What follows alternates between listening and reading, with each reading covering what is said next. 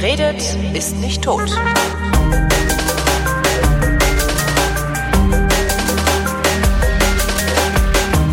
Herzlich willkommen zum einzigen äh, deutschen Laber-Podcast mit Freude. Nee, was ist denn eigentlich, wenn man froh ist, dann freut man sich, ne? Das ist Freude. Nee. Und nee, wie nennt man? Mit Tobi Bayer. Also mit der einzige deutsche Laber-Podcast mit Tobi Bayer aus dem anderen deutschen Laber-Podcast mit Tobi Ich bin die Bayer. Freude und du bist der Frohsinn. Hallo Holger Genau, Klein. Freude und Frohsinn.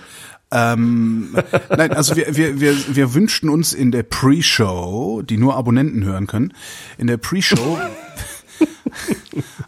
wünschten wir Nur uns ein. Frohes, genau, ein frohes neues Jahr. Ja, soll ich mal machen? Realitätsabgleich auf Spotify Nee, spielen? mach mal nicht. Meinst Weil, du nicht? Weil äh, dann- ich benutze es immer dann als, kotzen wir uns als die Kommentare voll, ne? nee, ich benutze es als Hook immer im Einschlafen-Podcast, wenn ich Spotify erkläre, sage ich, und wenn ihr noch was Interessanteres hören wollt, wie zum Beispiel den Realitätsabgleich, dann müsst ihr halt raus aus Spotify.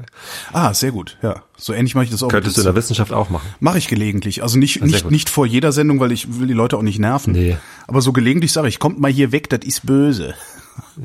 Das ist Jedenfalls ähm, wünschten wir uns äh, zu Beginn, also in, in der Pre-Show, die man nur per Abonnement hören kann, äh, wünschten wir uns gegenseitig ein frohes neues Jahr und ich sagte, warum habe ich eigentlich Probleme damit, das Wort froh zu benutzen? Ich komme mir immer komisch vor, wenn ich frohes neues Jahr sage. Ja, und meine äh, sofortige Eingebung war, dass froh viel mit, äh, also es ist ein sehr christliches Wort. Lasst uns froh und Frohe munter sein. Weihnachten, lass uns froh und munter sein.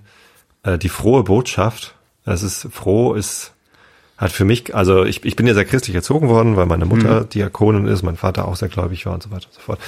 Ähm, und froh ist für mich der Inbegriff von fromm, fröhlich, Ja. nicht nicht. Ah, äh, okay, nicht- froh. Das sind die, die Leute, die dann auf dem evangelischen Kirchentag rumhüpfen. Die sind froh. So meinst du? Diese, diese Die sind aber nicht alle fromm. Dieses Dauergrinsende mit diesen Halstüchern. die auf dem evangelischen Kirchentag sind nicht fromm. Okay. Das sind die Revoluzzer. Ach so, das sind die anderen. Ja. Ich dachte immer, ich dachte, die, die, Die kiffen alle. die kiffen alle. Ja, aber die Protestanten sind doch eigentlich die, die eher den Hintern zusammenkneifen so. Die haben doch den Calvinismus erfunden. Das waren ja nicht die Katholiken. Nö, ja, die. äh, Womit die schon Kal- mal geklärt wäre, dass Die Katholiken sind sowieso alle nicht fromm. Genau. bei, Kathol bei den Katholiken heißt fromm was anderes als bei den Evangelikalen. Eva- Genau, evangelikal ist ja auch so eine Erfindung von den Protestanten. Ja, haben wir erfunden. Das ist doch alles nicht in Ordnung, oder? Ich war meine, ich bei. Irgendwas wollte ich mir gerade noch aufschreiben als Thema. Weiß ich nicht, Stechuhr? Ist wieder weg. Ah, nee, steht hatten wir, da. hatten wir ja schon, oder? Die steht da noch. Hatten wir die nicht schon? Hat, Die lasse ich da jetzt stehen. so steht er noch. Ich mache mal in die Shownotes Frömmigkeit. Frömmigkeit, Frömmigkeit, Frömmigkeit. Was ist der Unterschied zwischen froh, Sinn und Freude? Ich weiß es Viel nicht, aber wenn das, wenn das irgendwie so, ich sag mal so, so religiös konnotiert wäre und ich damit so große Probleme hätte.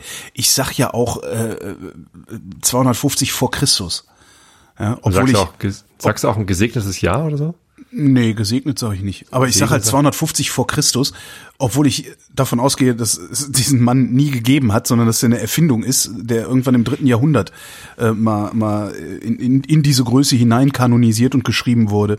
Ähm, jetzt mag man sagen, ja, es hat bestimmt mal einen Sozialrevoluzer gegeben, der Jesus hieß, aber äh, ne, Jesus hieß der nicht, ne?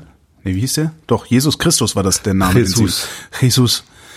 Aber also ich sag halt, ich ne, ich glaube nicht an an diesen ganzen Jesus Tralala und ich glaube auch noch nicht mal an eine historische Figur Jesus Tralala. Ähm, aber ich sag halt trotzdem vor Christus. Das heißt, ich habe nicht so große Ja. Probleme mit Religion, dass ich da jetzt äh, im Jahre 250 vor unserer Zeitrechnung sagen würde. Hm. Und darum kann ich doch eigentlich auch froh sagen.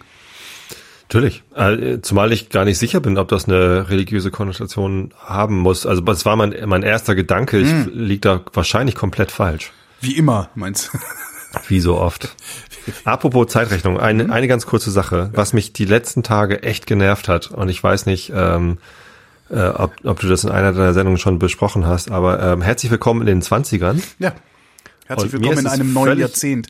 Ja, bitte.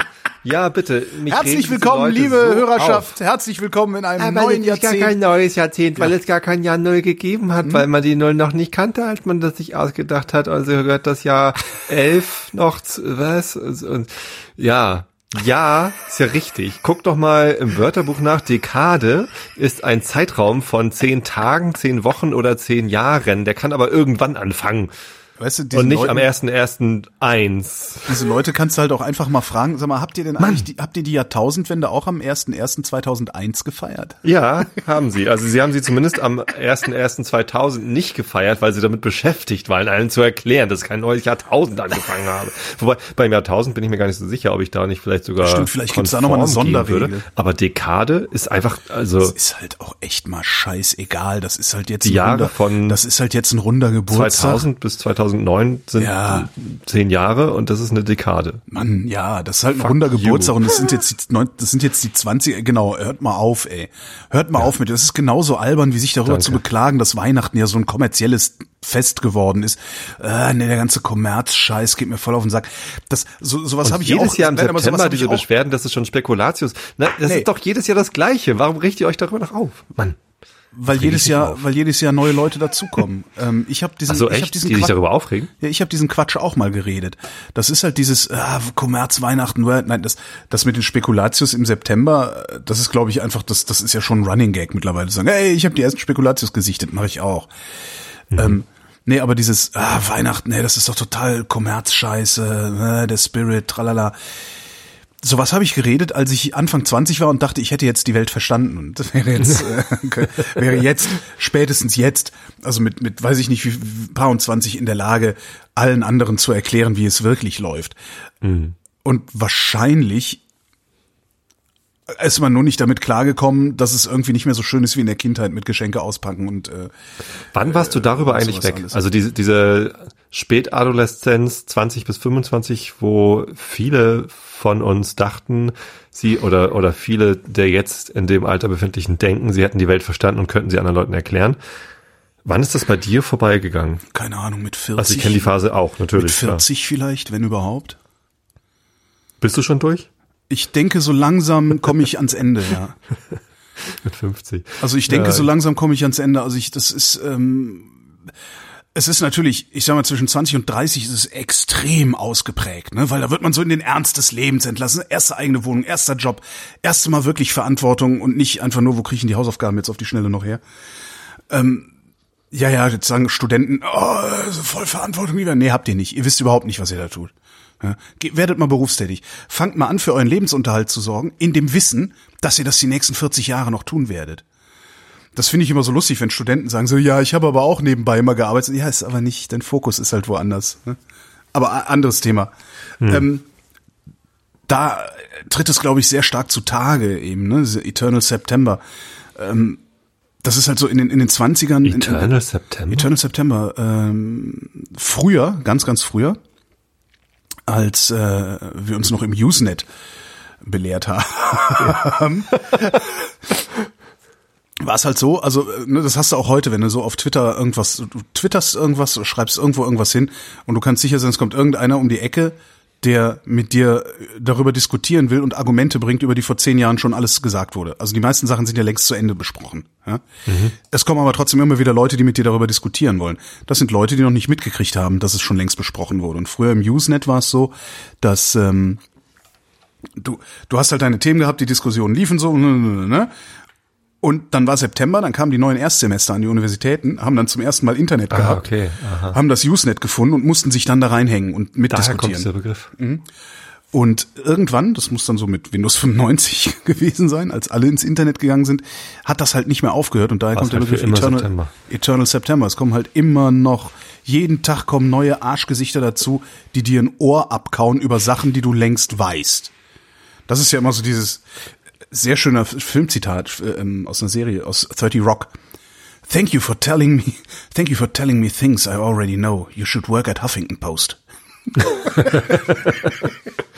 ähm, zurück zu den 20ern. Also dieser, dieser Eternal September, der ist, glaube ich, dann in den 20ern, in, wenn man in seinen 20ern ist, am härtesten, weil das das erste Mal ist, dass man so ein, ich sag mal so, seine ersten Sozialisationsschub abgeschlossen hat und in den zweiten kommt und glaubt, da käme jetzt nichts mehr. Dabei kommt das erst alles noch. Naja, das erst. Also Ja. irgendwann, irgendwann filmt man sich halt damit ab, dass das halt immer wieder kommt, Genau. dass man immer wieder sozialisiert wird. Du bist Genau. ja jetzt gerade aus deinem Kapitalismus äh, Sozialisierung rausgewachsen oder glaubst raus rauszuwachsen. Hast du letztens erzählt, dass du irgendwie auf Konsum, einmal dein Glück nicht mehr Kapitalismus. über Konsumkapitalismus Äh, äh, Moment, Kapi definierst. Kapitalismus So. und Konsum ist dann schon mal noch mal was anderes, zumindest in meiner ja, Welt. Also Kapitalismus. absolut. Äh, Entschuldigung, absolut. Aber also das ist ja eine Wesensänderung oder eine, eine Wahrnehmungs, äh, wie ist es? Persönlichkeitsänderung bei dir. Ja, eine Einstellungsänderung würde ich es nennen, aber ja. hm. Ja, schon.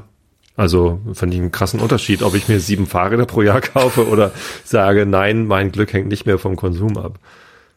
So. Ja.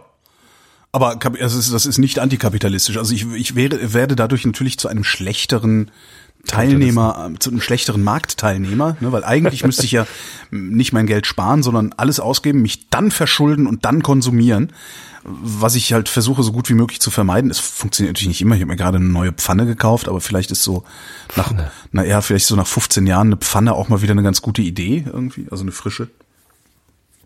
Ähm, Aber also hast du dich dadurch verschuldet? nee, aber sie war nicht billig. Was ist das für eine Pfanne? Das ist eine Gold, goldene Pfanne, die ich, also, die ist halt innen Gold, außen musste ich sie beschichten lassen, damit das nicht schmilzt beim Braten, aber so. Ja, jedenfalls glaube ich, dass man das mit Anfang 20 oder ja, in seinen 20er Jahren hat man das, glaube ich, am stärksten, dass man meint, man wäre in der Lage, die Welt zu verbessern und nicht nur sie zu verändern. Und irgendwann kommt man Ach, dann halt dahinter. der, der Zeitpunkt, als du verstanden hast, das ist gar nicht so, war das einer, wo du dachtest, jetzt habe ich es aber verstanden? Nein, überhaupt nicht. Okay. Das geht nur in der Retrospektive. Also es ist auch nicht so, dass ich jetzt denken würde, so jetzt habe ich aber, ne, jetzt bin ich auf einem, äh, auf einem Niveau der Weisheit angekommen, äh, dass ich mich äh, milde lächelnd in einen Ohrensessel zurückziehen kann. Das ich nicht. ein Buch schreiben Das ist immer, nee, das hat ja nicht funktioniert. Entschuldigung. Ja, das ist tatsächlich. Rub it in. Das ist tatsächlich nur in der Rückschau so, dass ich, Ja, dass ich ja, äh, ja. sage, okay, guck, guck mal, guck mal, wie dumm du warst mit 20, guck mal, wie dumm du warst mit 30, guck mal, wie dumm du warst mit 40. Und wenn ich mir das alles so angucke, so nach und nach, äh, das Revue passieren lasse, äh, merke ich oder meine ich festzustellen, dass ich mit zunehmendem Alter immer ein bisschen weniger dumm bin. Und zwar äh, gleichzeitig aber auch nicht klüger werde. Also, ne, das ist so, das ist so dieser, dieser Klassiker, ne? Je älter du wirst, desto mehr stellst du fest, dass du eigentlich von gar nichts eine Ahnung hast. So. Und das, Ja, und aber, aber auch, ähm, je älter du wirst, desto mehr stellst du fest, dass diese Persönlichkeitsänderungen ähm, halt immer noch passieren. So, oder Ja, wenn du, klar. Wenn sie nicht passieren, dann merkst du es wahrscheinlich noch nicht und hängst halt vor RTL 2. ja, aber, aber sie passieren halt auch nicht mehr so schnell und nicht so intensiv. Ich meine, in deinen 20er Jahren hat sich die Welt jeden Tag für dich geändert. Du hast jeden Tag was, hast du in einer anderen Welt äh, dich befunden irgendwie. Und das hast du ja heute auch nicht. Also ich finde ja, die Veränderungen gehen halt wesentlich langsamer. Darum ist Oder das, wenn man so eine Phase hat, wo sich schnell viel ändert, dann ist das furchtbar anstrengend. genau. Hatte ich ja letztes Jahr. Mal gucken, wie dieses Jahr wird. Ähm, Das ich habe mir was vorgenommen für dieses Jahr übrigens. Und Was das, denn? da habe ich jetzt eben Ich- gerade ich schon auch, mal, aber schon fang du mal an. ähm, ich, ich möchte ausgeglichener werden. Wie? Ich weiß, du hältst mich wahrscheinlich für schon ziemlich ausgeglichen. Nee, Ja. ich, ähm, ich meditiere ja. Ja. Ich, ich habe äh, seit sechs Jahren immer mal wieder probiert, mir Meditieren anzugewöhnen, es, es mir zur Gewohnheit zu machen, zu meditieren. Und ich bin aktuell wieder in einem ganz guten Streak. Also ich habe jetzt wieder irgendwie knapp drei Monate jeden Tag meditiert. Ähm, und es scheint sich jetzt, äh, ich, ich, ich scheine es jetzt endlich geschafft zu haben, das in meinen Lebensalltag so zu integrieren, dass ich es wirklich jeden Tag mache. Was machst du? Wie lange? Wann am Tag? Äh, zehn Minuten. Ähm, ich habe die, diese App Headspace. Headspace, Äh, da bin ich mhm. drauf gestoßen worden vor ja, sechs, sieben Jahren. Von mir wahrscheinlich sogar, ne? Weil Nee, auch. Aha, von, von ähm, einem Ex-Arbeitskollegen bei Bigpoint, Mhm. Alexander. Der hat äh, eine Schulung gemacht, eine interne Schulung und hat jeden Schulungsblock mit einer drei Minuten geführten Meditation angefangen. Ah ja, cool. äh, damit alle irgendwie im Raum angekommen sind, damit alle ihren Kopf klar haben für so. Und ich fand halt seine Art, die Meditation zu führen, total gut. Und er sagte, ja, habe ich mir von Headspace abgeguckt. Ähm, das benutzt er ganz gerne, weil das halt so wenig esoterisch ist. Genau. Ähm, seitdem habe ich das immer mal wieder erwähnt und äh, Werbung dafür gemacht und ausprobiert, mir das anzugewöhnen. Ich habe es aber nie geschafft, mir das anzugewöhnen. Okay. Bin immer wieder rausgefallen. Aber das geht mir aber auch so. Also ich, ich, ich, ich, ich benutze auch Headspace seit vielen Jahren schon. Und ähm, da geht's mir aber auch so, dass ich immer wieder rausfalle, also nicht im Regelmaß meditiere. Damit habe ich mich dann aber auch wieder abgefunden und habe gesagt, okay, dann falle ich da halt immer wieder raus, aber ich finde halt auch immer wieder zurück, ja. wenn ich gerade den Bedarf habe. Das ist schon mal ganz gut. Also sich nicht darüber zu ärgern, dass man rausfällt, ist natürlich wichtig. Ähm, ich habe jetzt aber endlich irgendwie halt das hingekriegt, wochentags äh, meinen Tagesablauf so zu machen, sobald ich die Kinder aus dem Haus gescheucht habe zur Schule, zum Schulbus, ähm, muss ich halt nicht sofort los und kann dann auch meditieren. Mhm. Ähm, das mache ich und am Wochenende mache ich es halt gemütlich irgendwie nach dem Frühstück. So, das, oh. das passt irgendwie, das habe ich mir angewöhnt. Das funktioniert. Auf Geschäftsreisen ist das immer ein bisschen schwieriger, weil da halt andere Tagesabläufe sind und so, aber auch das habe ich hingekriegt bisher. Ähm, und ich merke jetzt zum ersten Mal, also da habe ich gerade so das Gefühl, ha, jetzt habe ich es verstanden und kann ich erklären, wie es geht. Ja. Lern mal, fang mal an, Golf zu spielen, dann reden wir auch noch mal miteinander. Nee, ich, äh, ich merke zum ersten Mal, wie es tatsächlich einen, einen spürbaren Effekt auf mein, auf mein Wohlbefinden hat. Mhm. Also ich fühle mich tatsächlich entspannter. Ich habe tatsächlich mhm. das, den Eindruck, ich kann mit Stress besser umgehen. Ich habe tatsächlich den Eindruck, ich kann mit ähm, mit Selbstzweifel besser umgehen. Mhm. So und ich ich merke physisch und psychisch, wie es mir gut tut. Ich, also ich führe das halt auf diese Meditation zurück. Und ich habe da halt ein paar Sachen jetzt endlich geblickt. Also ich habe bin, ich fühle mich jetzt endlich als Anfänger in der Meditation. Vorher war ich immer nur Ausprobierer mhm. und habe halt nicht, habe halt gar nichts davon gehabt. Und jetzt fühle ich mich endlich wie ein Anfänger und, und kann halt irgendwie an etwas arbeiten und habe was verstanden. Das, das fühlt sich total gut an. Und äh, das will ich ähm, ja, weiterführen und, und gucken, ob ich damit, damit noch weiterkomme. Mhm. Welche Selbstzweifel? Also was, was für Selbstzweifel? Hast du keine Selbstzweifel? Doch, aber ich glaube nicht, dass sie sich wegmeditieren lassen. Darum frage ich. Also, ich äh, wegmeditieren. Ähm, das, das sind Selbstzweifel, die durch unreasonable expectations kommen. Also wenn ich, wenn ich selbst von mir erwarte, dass ich das und das leisten könnte. Und das ist aber halt gar nicht, gar nicht vernünftig, das zu erwarten. Okay. Ja, das dann, ist, das ist ähm, der, der, der kompetitive Teil in dir, den ich nicht habe, ne? kompetitiv äh, im Wesentlichen mit mir selbst. Ja, das ist ja okay, aber aber kompetitiv, ja. den habe ich ja noch nicht mal mit mir also selbst. Mit ja.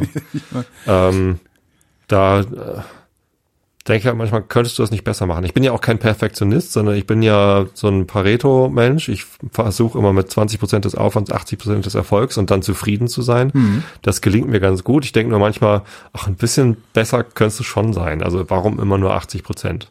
Ähm, und dann, ja, in der Fotografie zum Beispiel. Also ich, ich fotografiere ja gerne irgendwie seit vielen, vielen Jahren als, als Jugendlicher irgendwie mit meinem Papa zusammen fotografiert, äh, habe immer noch die X700 von damals, habe dann mit der Geburt unserer ersten Tochter äh, erste Digitalkamera gekauft, seitdem mache ich Digitalfotos und, und bin jetzt wieder in die Analog mit wieder eingestiegen und so. Aber zufrieden mit meiner Fotografie war ich, also ich mache manchmal Bilder, wo ich denke, wow, das ist schön. So, habe jetzt gerade auf Instagram irgendwie eine, eine, Strecke von Bildern, äh, die mir allesamt gut gefallen, mhm. alle innerhalb von einer halben Stunde entstanden. Jeden Tag eins gepostet. Ähm, aber, aber zufrieden mit meinen fotografischen Skills bin ich nur ganz, ganz selten. So, mhm. und Meditation hilft mir, damit klarzukommen, dass diese Erwartungen vielleicht einfach nicht erfüllt werden müssen und dass es vollkommen okay ist, äh, so wie ich fotografiere. Ja. Hast du nicht auch also in der Fotografiesendung mit Chris Marquardt hast du doch auch öfter mal erzählt, dass du unglücklich bist, wie, wie wenig Ach, oder wie schlecht du fotografierst. Ja, aber das ist, also unglücklich ist ein viel zu weiter, schwerer Begriff dafür. Ich bedauere das gelegentlich, aber ich mache dann halt, ich mache ja auch jede Menge andere schöne Sachen.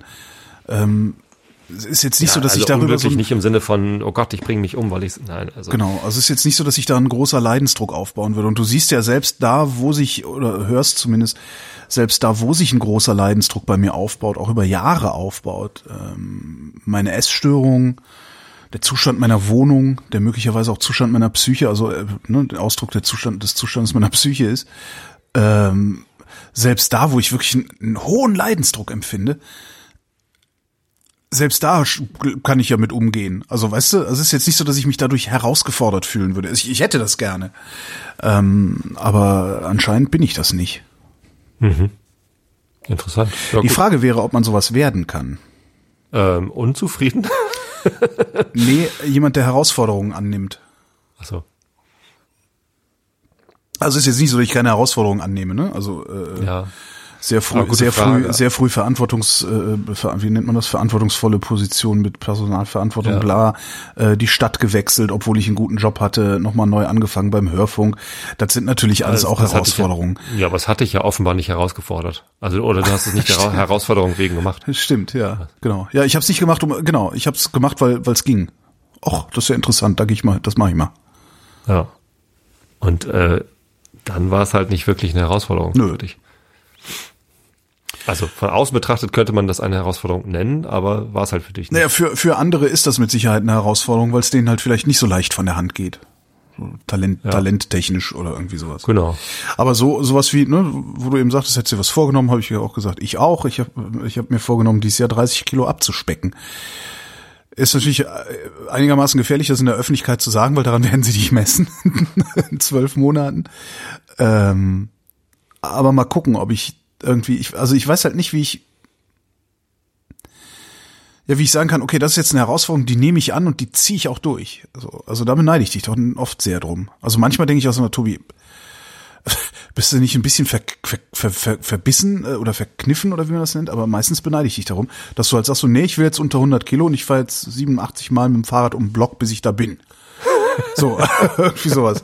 Das kriege ich nicht geregelt. Bin ich zu bequem für wahrscheinlich. Ja, ja, ja. Also ähm, ich habe ja auch lange Zeit gesagt, ich mache so viel Sport, weil ich mich so gerne gehen lasse. Und abgenommen habe ich in dem Moment, als ich dann aufgehört habe, mich gehen zu lassen. Also abends, Ja, abends Chips und Bier ist Ja. halt mein Problem. Ähm, und ich weiß ganz genau, wenn ich, äh, also ich, ich habe jetzt gerade wieder irgendwie über Silvester war ich äh, bei meinem Bruder in Freiburg und mein anderer Bruder aus München ist auch dahin gekommen und wir haben halt so mit mit drei Familien und unserer Mutter mit der Oma haben wir halt irgendwie Silvester gefeiert und wir haben natürlich ununterbrochen gegessen und getrunken. macht ja auch nichts, ist doch geil. Nee, genau, so, aber über vier Tage da sind halt irgendwie zwei Kilo irgendwie draufgekommen. Äh, ich weiß halt, wie ich sie wieder loswerde. Ja, und das ist ja auch überhaupt nicht, ne? Man, Das ist aber man, nicht, Man wird ja nicht zwischen Weihnachten und Neujahr fett, man wird ja zwischen Neujahr und Weihnachten fett. Von daher kannst du halt auch, das ist halt, du, du kannst halt ohne weiteres dann die, die äh, acht Tage, die du dann irgendwie vom, vom, vom 26, vom 24. bis zum 31. kannst du dich halt voll fressen, voll laufen lassen, bis du Seitenstechen kriegst. Wenn du den Rest des Jahres nicht so weitermachst, ist das kein Problem. Ich mache halt den Rest des Jahres so weiter. also du beneidest mich um meine Zielstrebigkeit. Ja, so nennt man das dann vielleicht. Ehrgeiz, Ausdauer. Ehrgeiz ist übrigens ein Wort, mit dem ich überhaupt nicht klarkomme. Ganz schlimmes Wort. Weder Ehre noch Geiz Ja. spricht mich an. Ja, ja, ja. So, Ehrgeiz, ja, ja, sicher, klar, kann man sagen. Tobi ist sicherlich ein ehrgeiziger Mensch. Sonst würde er die Dinge, die er da alle macht, nicht, nicht machen. Ich habe jetzt gerade wieder eine E-Mail von einem Hörer bekommen, der mich halt, also es werde ich sehr, sehr regelmäßig gefragt, wie schaffst du das bloß alles, was du da tust? Die Dinge, von denen ich in meinen Podcasts berichte und so. Und, und Arbeiten und Familie und 17 Hobbys und, und dann noch Podcasten, ja. Ähm, keine Ahnung. Also meine erste Antwort ist halt immer Pareto, ne? sei kein Perfektionist, sondern Ja. gib dich mit 80 Prozent des Erfolgs zufrieden und mach das nächste. Ähm, aber wenn deine Frage jetzt ist, wie wird man ein zielstrebiger Mensch? Ne? Also bei Wo- mir war ein hast- Schlüsselmoment. das, ne? Ja, ein, ein? Schlüsselmoment bei mir war sicherlich, als äh, mein Studienkollege Christoph, Christopher? Christopher, äh, irgendwann mal gesagt hat, hier, äh, ich gehe morgen joggen, einmal um die Alster, willst du mit? Und äh, ich war halt kein Jogger. Und Ja. um die Alster sind halt siebeneinhalb Kilometer. Da habe ich gesagt, bist du bescheuert? so weit kann ich niemals laufen. Äh, meinte er, ja, ja, stimmt, aber machen wir halt ein Päuschen oder so. Ähm, dann haben wir das gemacht und ich fand es halt irgendwie geil. Ähm, und bin dann zum Arzt gegangen, äh, weil ich halt groß und in dem Moment war ich, glaube ich, auch Übergewicht. Ja, genau, da hatte ich hier 103 Kilo drauf. Ähm, habe ich ihn gefragt, hier, guck dir mal meine Gelenke an. Ähm, ist das sinnvoll? Sollte ich anfangen zu laufen? Und er mich gefragt, ja, hier äh, untersucht, untersucht, was hast du bisher so an Sportarten gemacht? Und habe ich ihm aufgezählt, okay, ich habe ganz früher Fußball gespielt, da war ich im Tor und habe ich mir einen Arm gebrochen, haben sie sich einen anderen Torwart gesucht und dann war ich raus aus der Mannschaft. Dann habe ich äh, Tischtennis gespielt ein Jahr, dann habe ich äh, Tennis gespielt ein Jahr, der Verein war scheiße. Ähm, dann habe ich zwei Jahre Handball gespielt. Ähm, das war mir aber zu brutal. Dann habe ich mit Jujutsu angefangen. Da hat mir dann einer bei meinem ersten offiziellen Wettkampf einen Schwinger gegens Ohr gehauen und mein Trommelfell ist gerissen. Deswegen habe ich damit aufgehört. Ähm, und habe halt so aufgezählt, was ich alles schon für Sportarten gemacht hatte. Und Ja. er meinte, wie wär's, wenn Sie sich mal ein Ziel setzen? so, damit Sie mal bei einer Sache bleiben. Laufen Ja. Sie doch Marathon, können Sie machen mit den Beinen. Ich so, äh, was? Marathon? Okay. Ja, und dann zweieinhalb Jahre später bin ich Marathon gelaufen. Weil der Arzt mir das gesagt hat, ich soll das tun. Im Wesentlichen. Also weil er gesagt hat, setz dir mal ein Ziel. Also was andere sagen, was ich tun soll, habe ich noch nie gerne getan. Also es ist Ich fand die Idee halt vollkommen absurd. So, Ja. und aber irgendwie, irgendwie interessant, irgendwie hat's mich gereizt. So, und dann habe ich gedacht, okay, dann, dann probierst du das halt, irgendwie dich dahin zu arbeiten. Was muss man denn tun? Hab mir Trainingspläne angeguckt und so weiter. Auf dich bezogen, wie, wie hilft dir das jetzt gar nicht. Nein, überhaupt nicht. Nein, Mensch werden? nicht. Nee, gar nicht. Gar nicht. Also du, das, das Unreasonable Goal hast du schon. Unreasonable Also Goal. 30 Kilo. 30 abnehmen. Kilo ist, ist kein unreasonable Goal in einem Jahr. 30 Kilo ist, finde ich jetzt nicht viel. Ähm, Nee, stimmt. Das sind gute zwei Kilo pro Monat. Das heißt, du musst sie 500 Kalorien pro Tag einsparen. Das ist ja, nicht viel. ist nicht viel. Musst aber halt hinkriegen. Ne? Also du musst halt, das habe ich ja schon schon hundertfach äh, Du weißt, wie es geht. erklärt. Na, da, davon mal ganz abgesehen. Ähm, das Problem ist halt so eine Essstörung, äh, also eine Über, so eine Essstörung, die zu Übergewicht führt, ist ja dadurch gekennzeichnet, dass du die aufgenommene Energiemenge unterschätzt. Grob gesagt. Ja, also du hast halt nicht so, ne, Flasch Bier, 250 Kilokalorien. Ähm, wie schnell hast du so an einem warmen Sommertag vier Bier getrunken? Vier halbe. Ne, kriegt man hin ist dann halt schon Jo. so dazu, äh, holst dir ja noch einen, keine Ahnung, einen Hamburger mit Fritten, ja? Und dann hast du deine Energie, deinen Energiebedarf für den ganzen Tag eigentlich schon drin. Ne? Vier Bier, ein Hamburger mit Fritten, vielleicht noch ein Eis oder so. Jetzt habe ich, und ich unterstelle das den meisten in meiner Situation, irgendwann den Überblick darüber verloren und der Körper selbst hat den Überblick darüber verloren, ist eigentlich genug Energie drin oder nicht? Und damit meine ich jetzt noch nicht mal ein Sättigungsgefühl. Ne? Das ist nochmal ein ganz anderer Schnack. Es ist bei mir tatsächlich so, dass ich nicht merke, wie viel Energie ich aufgenommen habe, wie viel Energie ich gerade zu mir nehme, wie groß meine Portion ist. Äh, Es gibt Forschung darüber, dass Übergewichtige ähm, ihre Portionsgrößen unterschätzen und Normalgewichtige ihre Portionsgrößen überschätzen. Das heißt, wenn du einen Teller Nudeln isst, sagst du, oh, das waren 100 Gramm. Oder das sagst du, ach, das waren, das waren 200 Gramm. Und ich sag, nee, das waren 150 Gramm. Tatsächlich waren es halt 180 Gramm oder sowas. Also, das ist so das eine Problem. Das verlernst du und das verlernst du über sehr, sehr viele Jahre. Ne? Wenn du über 40 Jahre ein falsches Verhalten gelernt hast, ist es halt extrem schwer, von diesem Verhalten wieder loszukommen. Und da hilft es dann auch nicht, einfach nur zu sagen, das ist meine Zielsetzung. Sondern da, da, da braucht es was anderes. Da braucht es im Grunde die ganze Zeit einen verhaltenstherapeutischen Eingriff. Den kannst du an dir selber vornehmen. Aber so, äh, das ist halt eine Motivationsfrage. Ne? Also so den, den, den Kick-Off, den kriege ich hin. Ja? Also dass ich jetzt irgendwie sage, okay, ich äh, klemme jetzt jeden Tag 1000 Kalorien, ist, ist, ist überhaupt kein Problem. Aber das dann auch 365 Tage durchzuhalten, beziehungsweise es nicht durchzuhalten, das, das ist wahrscheinlich schon die falsche Herangehensweise, es dann halt 365 Tage lang zu machen, auf das du dann wahrscheinlich auf der Hälfte des Weges schon umgelernt hast, das ist halt das Problem. Also am Ball zu bleiben, nicht einen Tag auszusetzen. Also mir helfen ja zwei Dinge, äh, um am Ball zu bleiben. Das eine ist Konsum. also Dinge, Dinge kaufen, die, Darf Ja? ich mir jetzt doch noch mein orangenes Fahrrad kaufen? wenn es dazu führt, dass du mehr Energie verbrauchst, ja. Dann glaube ich es Ähm, nicht. Tatsächlich äh, argumentiere ich ja, dass ich ich habe mir eine Sauna gekauft für den Garten Ja. ähm, und die motiviert mich zu laufen. Also für mich ist das Teil der Laufmotivation, Ja. dass ich jetzt eine Sauna Garten. ist eine sehr teure Laufmotivation, aber ja, ich laufe jetzt wieder mehr, seit die, seit die Sauna da steht. Ähm, ist übrigens sehr geil. Einmal über den Brunsberg laufen, zehn Kilometer und dann ab in die Sauna, fantastisch. Glaube ich. Ähm, nee, Konsum, also eine, ähm, eine, eine Laufuhr, also hast du eine, eine Apple Watch, hast du Ja, irgendwas, ja, was ja, dir ja. Kalorieverbrauch zählt? Ja, ja, habe ich. Gut. Ähm, hast du eine Waage zu Hause, die gut misst? Ja. Hast du eine Kaliperzange? Eine was? Eine Kaliperzange? Was ist das denn? Das ist ein relativ einfaches Werkzeug, um deinen Körperfettanteil zu messen. Willst du mich verarschen? Nee. Du weißt doch, wie ich aussehe. Da brauche ich meinen Körperfettanteil nicht messen. Den sehe ich. Äh, nein. Also was oh, mich motiviert. könnte sein, dass hier am Bauch ein bisschen viel Körperfett. Genau, misst doch erstmal, ob es zu viel ist. Die, nein. die Mapapi-Zange ist, die geht nicht weit genug auf. Warte. Ah.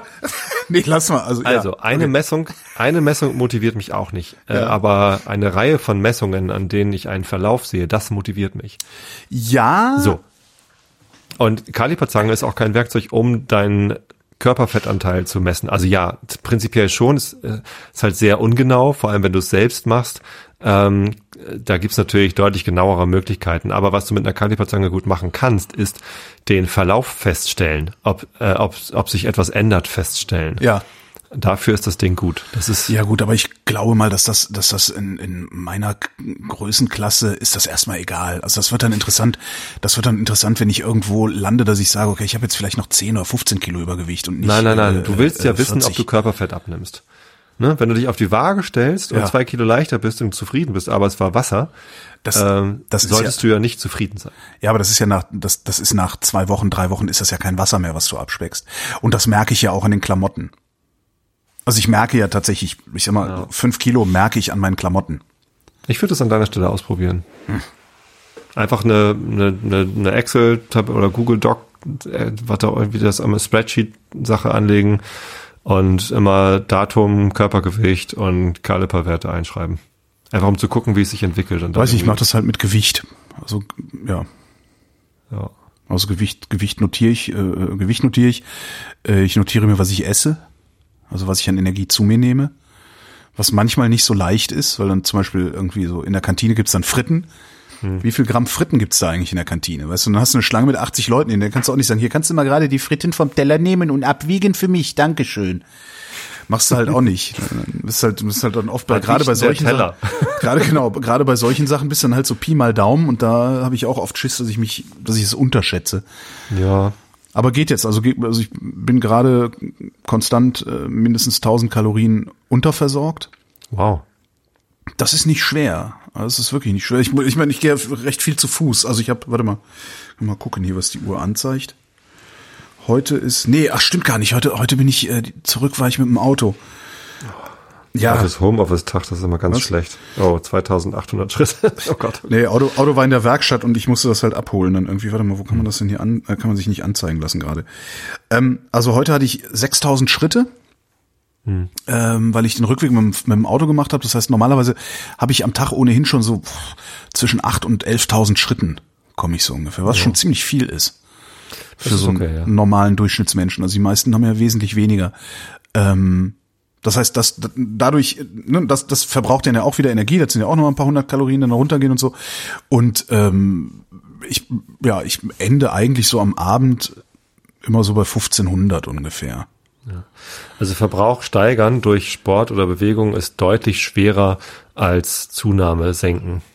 Wenn ich, wenn ich mit dem Fahrrad äh, nach Hamburg und zurückfahre, dann sind das irgendwie 66 Kilometer, dann sind Wow. es höchstens 2000 Kalorien, Naja. die ich zusätzlich verbrauche. Das ist natürlich, äh, das sind ja irgendwie acht Bier, das ist schon ganz gut. Also ich war, ja. Und die trinke ich dann auch nicht, aber dann esse ich halt eine Tüte Chips und trinke zwei Bier und hab die Hälfte Das mache ich halt drauf. nicht. Also, ähm, Erstens, also erstens, dem Sport, also erstens ist es kein Problem, wenn du dann die Hälfte schon wieder drauf hast, Ja, ja. weil du, die, du hast die Hälfte immer noch weg. Und zweitens habe ich das ja nicht. Ich kriege ja keinen Hunger vom Sport. Das ist umso besser. Ja. Ähm, hast Nee, du die- die, was- überlegt, was halt äh, also sehr gut- wie, wie ist das bei dir mit Alkohol? Also bist du, äh, wie, oft pro Woche trinkst du Alkohol? Äh, unter der Woche so gut wie gar nicht. Ja, scheiße. Höchstens, wenn ich mal irgendwie, weiß ich nicht, abends verabredet bin im Restaurant oder irgendwie sowas, dann trinke ich da auch ein Bier oder so. Ähm, ja, nee. Also ich trinke halt schon irgendwie ein, zweimal die Woche Alkohol. ja, das mache ich auch, aber nur am Wochenende. Also ich bin bemüht, unter der Woche keinen Alkohol zu mir zu nehmen. Aha. Also werktags, ne? so Montag bis Also Freitag. das ist nämlich das Einfachste, was man einschränken kann. Alkohol hat halt wahnsinnig viel Kalorien und ähm, Es gibt halt so, es gibt halt so ganz, ich hab, ich hatte ja diese, ich habe ja 2014, 2015 habe ich ja diese ne, 40 Kilo abgespeckt gehabt. ja, ja. Ähm, und äh, was da halt sehr schön ist, ist, wenn du wenig Energie aufnimmst. Das heißt, du isst halt viel Salat, Gemüse, Obst und so Zeugs. Ne? Also Speisen mit geringer Energiedichte, ne? also dass du viel Volumen hast bei wenig Energie. Ähm, du bist halt abends nach einem Gin Tonic und der hat, ich weiß gar nicht, keine, keine 200 Kalorien. Nach einem Gin Tonic bist du halt komplett Knülle. Das hat, das ist der, das ist dann der, der zweite Vorteil davon. Also du bist gut Knülle, hast aber nicht so, dich so sehr vergiftet, wie du dich eigentlich vergiftet hättest, wenn du ordentlich Fett gegessen hättest, um dich dann genauso zu, zu, zu laufen stimmt, zu lassen. ja, ja. Ist schon sehr schön. Und was mir noch geholfen hat, ist ähm, Proteinriegel. Ja, ja, ja, habe ich auch. Also stark proteinhaltige Nahrung ist halt hilfreich, weil man länger satt bleibt. Ja. Ähm, Ja, vor allen Dingen in Kombination mit, also das merke ich immer wieder. Also ich habe so Proteinriegel, das sind so Low Sugar, High, High Protein, Tralala, Schoko, kann man, kann man ganz gut essen. ja, wel- welche sind das? Weißt du, welche? Äh, Protein Ich habe Plus. echt viele ausprobiert und die meisten schmecken eklig und sind irgendwie Pro sind echt räudig. Meine liebsten sind Fu- Fulfill heißen die. Fulfill. Ähm, da gibt's welche mit dunkler Schokolade und Minze. Die schmecken original wie After Eight. Ah, haben geil, oh geil. Ja, dann hörst du ja auch wieder nicht auf zu essen. Haben eine total verträgliche Konsistenz. Nee, also mir reicht dann einer und dann bin ich halt wieder für, eine, für eine Weile satt. So, das ist Äh, die heißen Power Bar Protein Plus. ja, die machen. Low Sugar Chocolate Brownie. Die kann man ganz gut essen. Also das ist halt alles nicht, das ist halt alles Plaste, da, ne? Das ist halt alles Ja. Plastefutter. Aber das, was ich daran sehr gut finde, ist, ähm, so ein so ein Riegel alleine reicht mir nicht. Und ein Salat alleine reicht mir auch nicht. Aber wenn ich so einen Riegel und einen Salat gegessen habe, dann bin ich dermaßen satt, als wäre ich beim Griechen gewesen. Ich, ich krieg die Regel halt gar nicht runter, wenn ich nicht irgendwie zwei große Gläser Wasser dazu trinke, dann bin ich halt satt vom Wasser. Ach. Also habe ich halt so eine so ein, so ein Riegel, der dann in Wasser aufgelöst in meinem Magen ist und das das funktioniert ganz gut. Aber als Zwischenmahlzeit übrigens. Ach so, nee, das ist bei mir, ist bei mir ist diese Riegel sind bei mir Teil der Hauptmahlzeit. Aha. Ähm, also weil ich geht zum Beispiel, natürlich ich hatte, ich hatte halt damals 2014 habe ich das ja mit dieser Weight Watchers App gemacht. Das möchte ich nicht mehr machen, ähm, obwohl das ein ganz gutes Abstraktionsniveau ist. Also es hat gut funktioniert für mich damals, aber mittlerweile ist es mir lieber unmittelbar zu wissen, wie viel Energie steckt in dem Ding, was ich da vor mir habe. Ja? Also so, ob, dann hast du so eine faustgroße Kartoffel, hat äh, einen Punkt. So, und mehr weißt du über diese Kartoffel nicht. Und wenn ich aber dann irgendwie weiß, faustgroße Kartoffel hat irgendwie keine Ahnung, wie viel Kalorien die hat, 100 oder so. Ich gewöhne mich dann eher, also ich habe die Hoffnung, dass ich dann irgendwann sich so eingeschleift hat bei mir.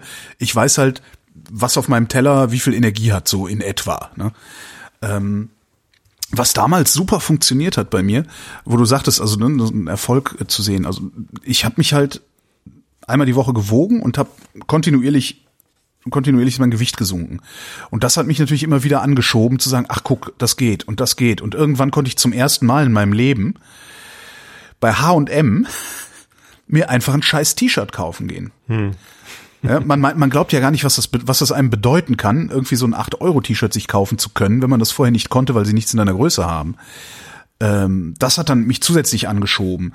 Und natürlich, und das war so die Initialmotivation, ich habe halt drei Monate lang ein trübes Auge gehabt. Das Ja, war ja ja. damals die Thrombose.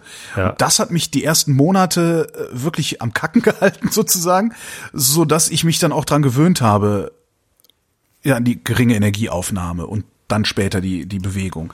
Und meine berufliche ja. Situation war auch noch perfekt. Also ich habe nicht so lange Arbeitsstunden gehabt, konnte halt auch im hellen abends noch mal nach Hause fahren mit dem Fahrrad und so. Ja. Das hatte ich ja auch, äh, haben wir auch schon besprochen. Mein Vater ist an Krebs gestorben.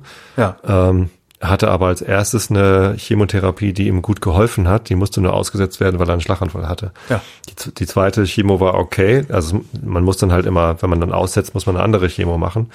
Äh, die musste er wieder aussetzen, weil er wieder einen Schlaganfall hatte. Und dann die dritte Chemo hat halt nicht mehr geholfen. Ah. So, ähm, ich ich bilde mir ein, ich halte irgendwie an meinem Glauben daran fest, dass wenn er diese Schlaganfälle nicht gehabt hätte, dass er vielleicht mit der ersten Chemo äh, einen Heilungserfolg erzielt hätte. Weiß man nicht. Ja. So. Aber es sah halt gut aus und ähm, Übergewicht ist halt ein Schlaganfallrisiko. Es ist ein Risiko für alles. Es ist ein Risiko für für, für, für verfrühten Tod. Ja.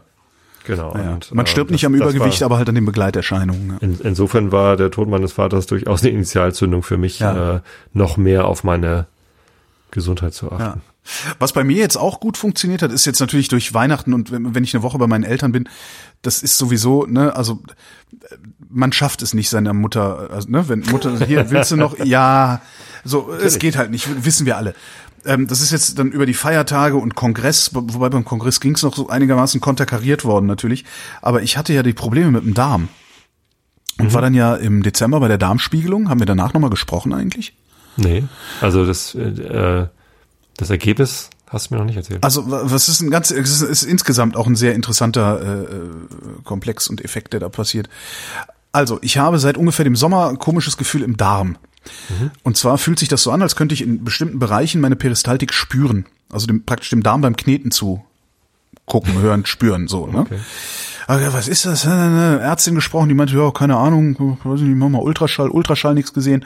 Dann äh, äh hier Stuhlprobe, ne, so Stuhlbriefchen. Mhm ähm, eingeschickt, alles in Ordnung. Manche, aber ich hab halt was, ne? Was ist denn das? Sagt sie, ja, Darmspiegelungen sind jetzt eh 50, äh, dann kann man das mal machen. War dann halt bei der Darmspiegelung, hab halt die ganzen Wochen vorher gedacht, okay, scheiße, was ist, wenn du jetzt Darmkrebs hast, ne? Ja, totale mhm. Panik geschoben. War bei der Darmspiegelung, äh, ich habe keinen Darmkrebs.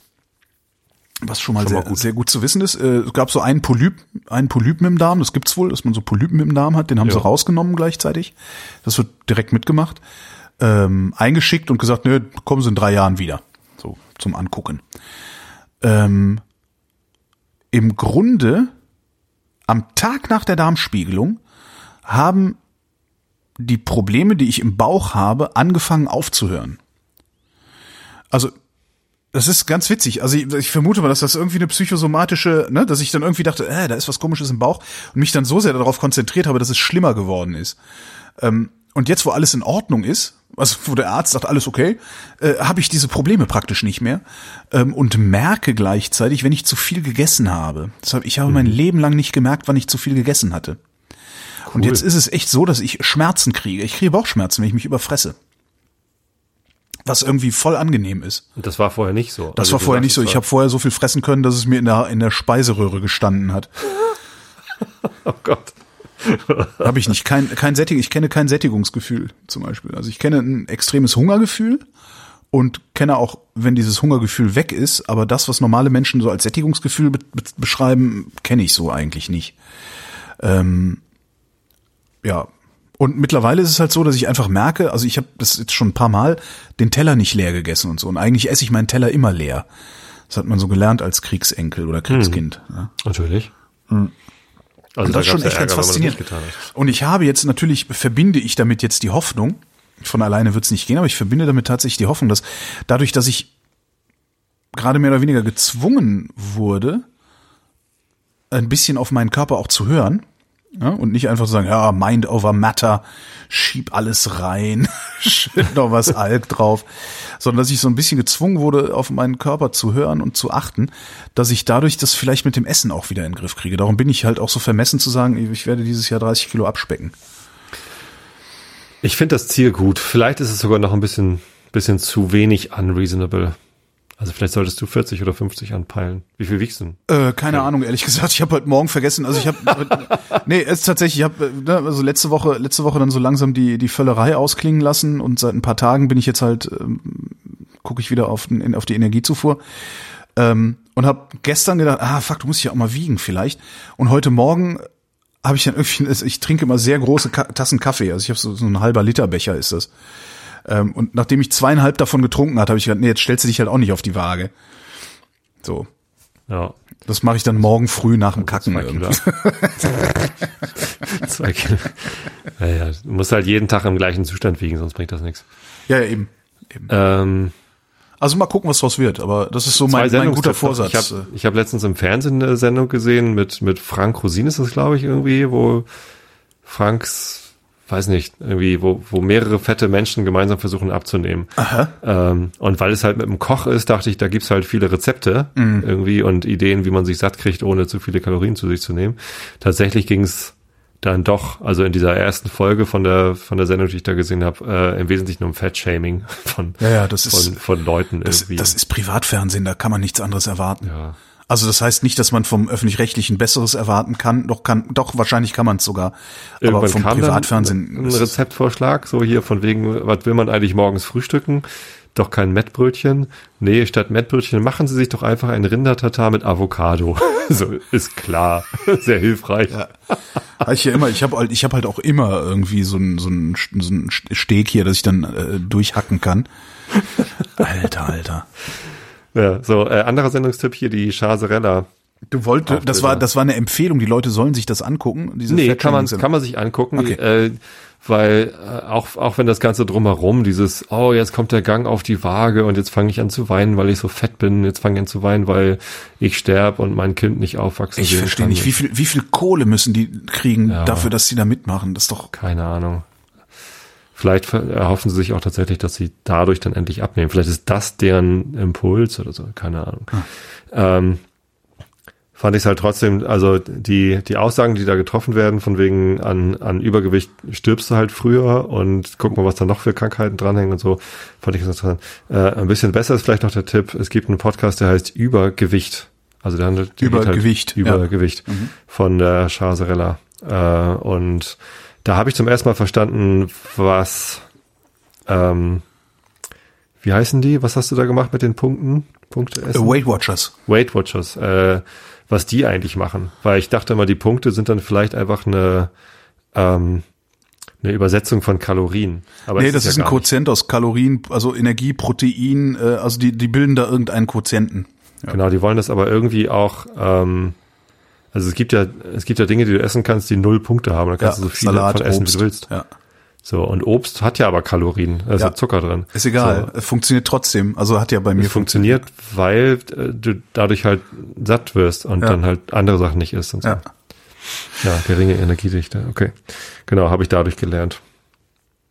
Ja, das ist äh, ja. Aber wenn du das schon weißt. Ja, nee, das das ist das ja, das weiß ich, aber wie gesagt, Weight Watchers äh, will ich halt nicht machen. Ich möchte ich möchte etwas also ich Warum möchte willst du nicht Weight Watchers machen? Weil ich dieses Abstraktionsniveau äh, ist mir eins zu hoch mittlerweile. Also ich möchte okay. ich möchte einfach sehen, wie viel Eiweiß hat dieses Lebensmittel, wie viel Zucker hat dieses Lebensmittel wirklich und so und äh, macht dann halt so Sachen wie das hat Kada mir beigebracht. Ähm, die meinte irgendwann mal, wenn sie verpackte, also nur so zubereitetes Zeug kauft irgendwie im Laden, guckt halt auf die Zutatenliste und äh, wenn da mehr als zehn Prozent Zucker drin ist, dann ist das erklärungsbedürftig. Mhm. Was ich super finde. Weil natürlich, ne, wenn du dir irgendwie, keine Ahnung, eine Tafel Schokolade holst, natürlich sind da über zehn Prozent Zucker. Aber die Erklärung ja. ist dann halt, ich will aber auch Schokolade essen.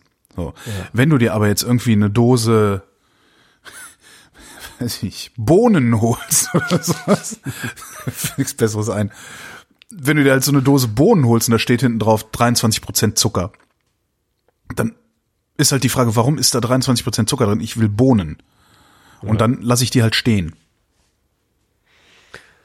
Wie weit bringt dich das? Also es, wie viele Lebensmittel hast du dadurch schon nicht gekauft? Äh, nicht wenige. Also es ist, ich, ich, ich zähle das natürlich nicht mit, aber es ist, kommt gelegentlich vor, dass ich vor allen Dingen, wenn ich unterwegs bin, so auf Reisen, ähm, also beruflich, dass ich an, an Bahnhöfen gibt sowieso nur Scheiße zu essen, dass ich dann da stehe und mir wirklich äh, denke, okay, hier so diese ganzen Teig sowieso nicht, ne, diese ganzen Batzenaufbäcker, äh, das lohnt nicht. Äh, dann gehe ich meistens in irgendwie so Rewe to go und wie sie alle heißen und guck dann, was da so steht. Dann stehen da manchmal so Müslis rum und solches Zeug und da gucke ich halt immer drauf. Und wenn da mehr als zehn Prozent drin sind, sage ich, nee, ist es nicht wert, lohnt sich nicht, mache ich nicht. Mhm. Und dadurch komme ich dann irgendwann auch dahin, äh, dass ich mir tatsächlich irgendwie gesundes Zeug kaufe. Weil am Ende holst du dann halt doch, ja gut, nehme ich halt zwei Paprika mit. Wie ist es bei dir mit, ja genau, mit das große Messer also, aus. Du musst ja, du musst ja nicht Pommes, du musst ja nicht Pommes in der Kantine essen. Ja. Kannst ja auch was mitnehmen. Ja, also gerade wenn du gerne Salat isst. Ja, das ist auch nochmal so ein, so ein ähm, Gewohnheitsding. Ja. Ich bin es halt nicht gewohnt, mehr Essen zu machen und das mitzunehmen. Ja. Das ist auch so ein, also mittlerweile, mittlerweile, was auch ganz witzig ist, das habe ich jetzt aber schon ein bisschen länger. Es gibt ja dummerweise, ich wohne ja in so einer, ich wohne ja auf dem Dorf, ne? Ich wohne in der mhm. Innenstadt auf dem Dorf. Äh, hier gibt's genau ein Bütchen. Da gibt's auch Brötchen. Ähm, dann gibt's ein Aldi. So, das ist halt furcht. Also wenn ich vom Bahnhof nach Hause gehe, dann laufe ich vorbei an einer Dönerbude, einer Shawarma-Bude, einem Burgerladen. Was, was ist Shawarma? Äh, äh, hier Hähnchen, Döner, Döner mit Hähnchenfleisch. Also. Von den Arabern ist das.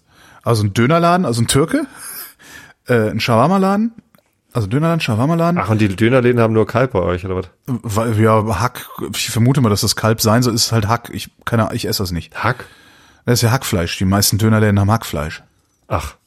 Das ist, äh, ja, das ist Hackfleisch. In Hamburg haben die Dönerläden so diese, diese, diese. Dönerspieße. Ja, ja, klar, ja, haben die alle, das haben die alle, aber es gibt halt welche, die haben richtige Fleischlappen, die da drauf geschichtet werden. Ach so. Und es gibt halt welche, da wird halt einfach irgendwie Separatorenhack? Separatorenhack in Form gebracht und äh, dann äh, so also Okay. Dönerladen, Shawarma-Laden, dann kommt so ein so ein äh, äh, Internetcafé, Handy, Zigaretten, wir verkaufen alles Laden. Dann kommt ein Friseur, dann eine Eisdiele, dann ein Italiener. Dann gehe ich um die Ecke, dann kommt ein Aldi und dann bin ich irgendwann zu Hause. Also hier gibt's halt nichts, was man einkaufen kann, großartig. Und beim Aldi, ich habe auch noch einen von diesen kleinen Aldis, das heißt die Bio-Ecke ist auch kaum der Rede wert. Was die aber haben, die haben diese, äh, äh, ich weiß, es ist in Plastiktüten verpackt, äh, diese Salate, weißt du, diese fertig geschnippelt, geschnippelt und gewaschenen Salate. Und das finde ich mittlerweile ganz angenehm, wenn ich so nach der Arbeit nach Hause schluffe und sowieso zu nichts mehr in der Lage bin, da noch schnell reinspringen, mir für eine Mark irgendwie so einen Salat holen in die Schüssel und ein bisschen Dressing drauf und gut ist. Ja. Geschnitten und dann in Plastik verpackt Ja, ist die optimale Bedingung für Mikrobenvermehrung. ist das so? Also, Also, ja. da steht irgendwie auf den Tüten steht drauf Schutzatmosphäre und ich glaube ja, genau. das eigentlich. Der, die, die Mikroben da drin sind geschützt, weil also im Salat, die kommen da nicht raus und können gut wachsen, weil sie halt feucht und warm sind. Also das äh, habe ich mal einen Bericht drüber gesehen. Das war Aber- sehr, sehr eklig. Seitdem kaufe ich sowas gar nicht mehr. Okay. Also ich hatte Also, bisher keine also gerade Probleme. wenn die schon ehrlich gesagt. geschnitten sind, dann, dann kommt da ja Feuchtigkeit raus. Ne? Und du hast halt trotzdem noch. Ja, aber solange da kein Sauerstoff dran äh, drin dran ist, sollte das doch eigentlich nichts machen, oder? Ich, ich kaufe das nicht. Kann ja mal irgendjemand, der äh, irgendjemand kompetentes vielleicht mal in den Ja. äh, äh, Ich habe da vor Jahren das- mal einen Bericht drüber gesehen. Ja, und eben vor Jahren ist äh, vor Jahren war ich auch noch dieser Ansicht, aber seit ich irgendwie habe ich nicht das Gefühl, also die sind auch Vielleicht sind die ja auch besser geworden. ich habe das Gefühl, dass die auch besser geworden sind, weil manchmal passiert es mir auch, dass ich so ein Ding überlagere, steht dann wirklich zu verbrauchen bis. Und ich habe zum Beispiel jetzt einen, der ist zu verbrauchen bis zum vierten und der also ist halt drei Tage überlagert und der ist noch nicht mal aufgebläht. Und eigentlich, wenn da die Mikroben drin arbeiten, müsste sich die Tüte ja aufblähen, oder? Ich war, Ist der es- luftdicht? ja, ja, die sind luftdicht. Es, es mag mal jemand kommentieren ähm, auf vrind.de, der oder die sich besser damit auskennt. Also die, die Frage ist, geht es hier um Menschenschutz oder um Mikrobenschutz? das ist die Frage. Ja. Ja. Hm. Ja, aber Äh, nee, aber mal gucken. Also es ist bei mir rüttelt, rütteln sich gerade so ein paar Sachen zurecht und das fühlt sich ganz gut an so insgesamt. Ich finde es immer äh, komisch, solche Vorsätze fr früh im Jahr zu machen, weil das so, so diese typischen Neujahrsvorsätze sind, die dann spätestens im Februar irgendwie gestorben sind. Ja, aber das ist jetzt Ähm. tatsächlich eher den, den insgesamt den Abläufen geschuldet, weil ich halt Mitte Ja. Dezember bei der Darmspiegelung war und da dann Ja. das besser wo und aber ja. Ja. Es gibt auch eine andere Sache, die ich äh, bekämpfen will mit meiner Meditation. Eins noch, äh, weil du, weil du Tipps, äh, Serien oder Fernsehtipps sagst. Ich habe The Good Place angefangen. Ach. super, super Wie weit Tipp. bist du? Äh, noch nicht so. Ich habe jetzt mit Folge 4, äh, in Folge 4 aufgehört, weil ich dachte, nein, das muss ich mit Kada zusammen gucken. Ja, ja. musst du. Aber die gab es gerade gerade für wenig Geld bei Amazon äh, für 4,98 pro, pro Staffel. Hab ich direkt, ja, habe ich mir direkt vier Staffeln gekauft. Also die 20, Wie, vier Staffeln? Ach so, ja, stimmt. Vierte Staffel schon raus? Nee, warte Ich- mal, habe ich die... Äh, jetzt, jetzt überforderst Moment du mich wieder. Hör auf mich zu überfordern. Äh, The Good Place. Wie heißt denn das auf Deutsch? Oder gibt es das da? The Good Place. Ich hab's, ich weiß nicht. Ich glaube, ich, glaub, ich habe nur drei Staffeln gesehen. Echt? Ja, dann gibt's noch eine vierte Staffel. Ja, da. Season 4. Ja, die sollte dieses Jahr kommen, 2019. Oder habe ich die gesehen? Was passiert denn da? Weiß ich nicht. Habe ich ja nicht gesehen.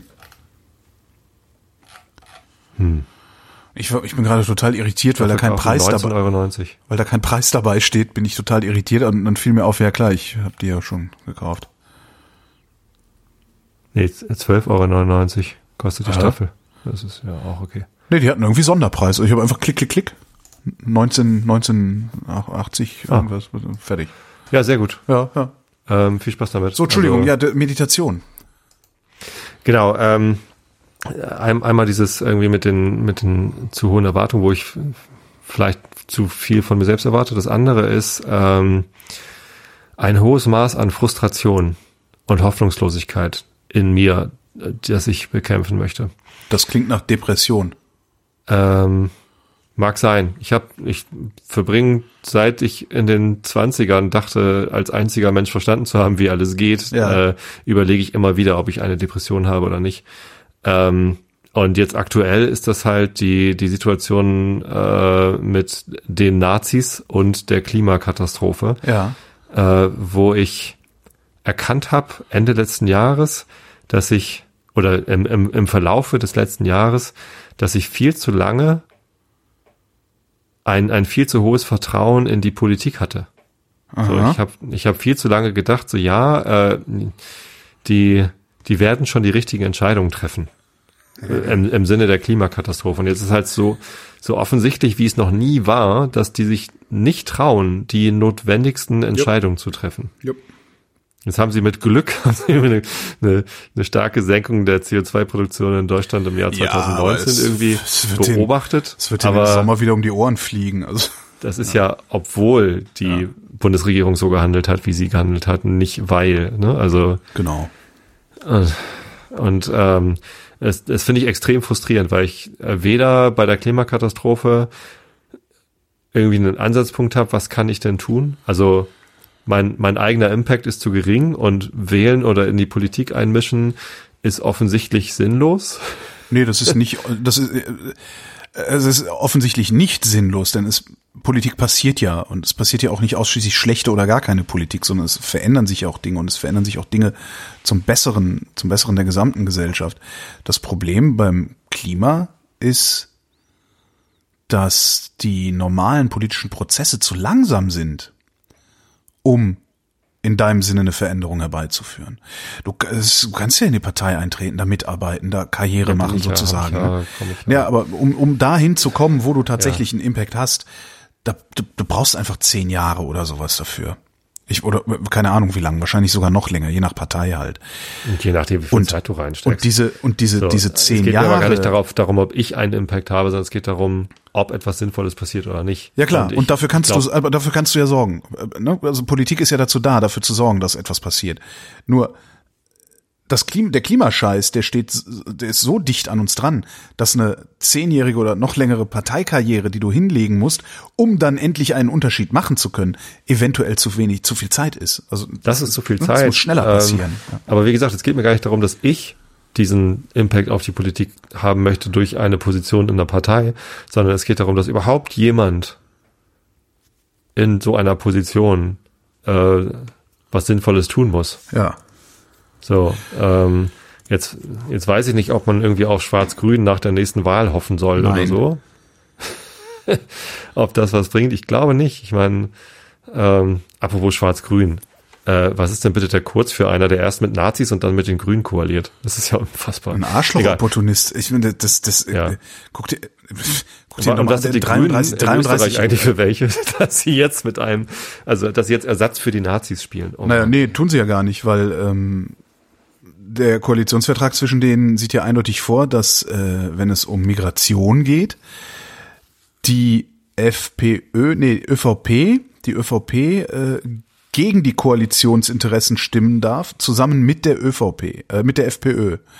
Das heißt, die, äh, die Regierung ist schwarz-grün, aber wenn es darum geht, über Migration abzustimmen, wo davon auszugehen ist, dass die Grünen sowieso Nein sagen, darf der schwarze Gilt Koalitionspartner mit den, mit den Faschos stimmen. Das heißt, die Faschos regieren in Österreich mit, obwohl sie nicht in der Regierung sind.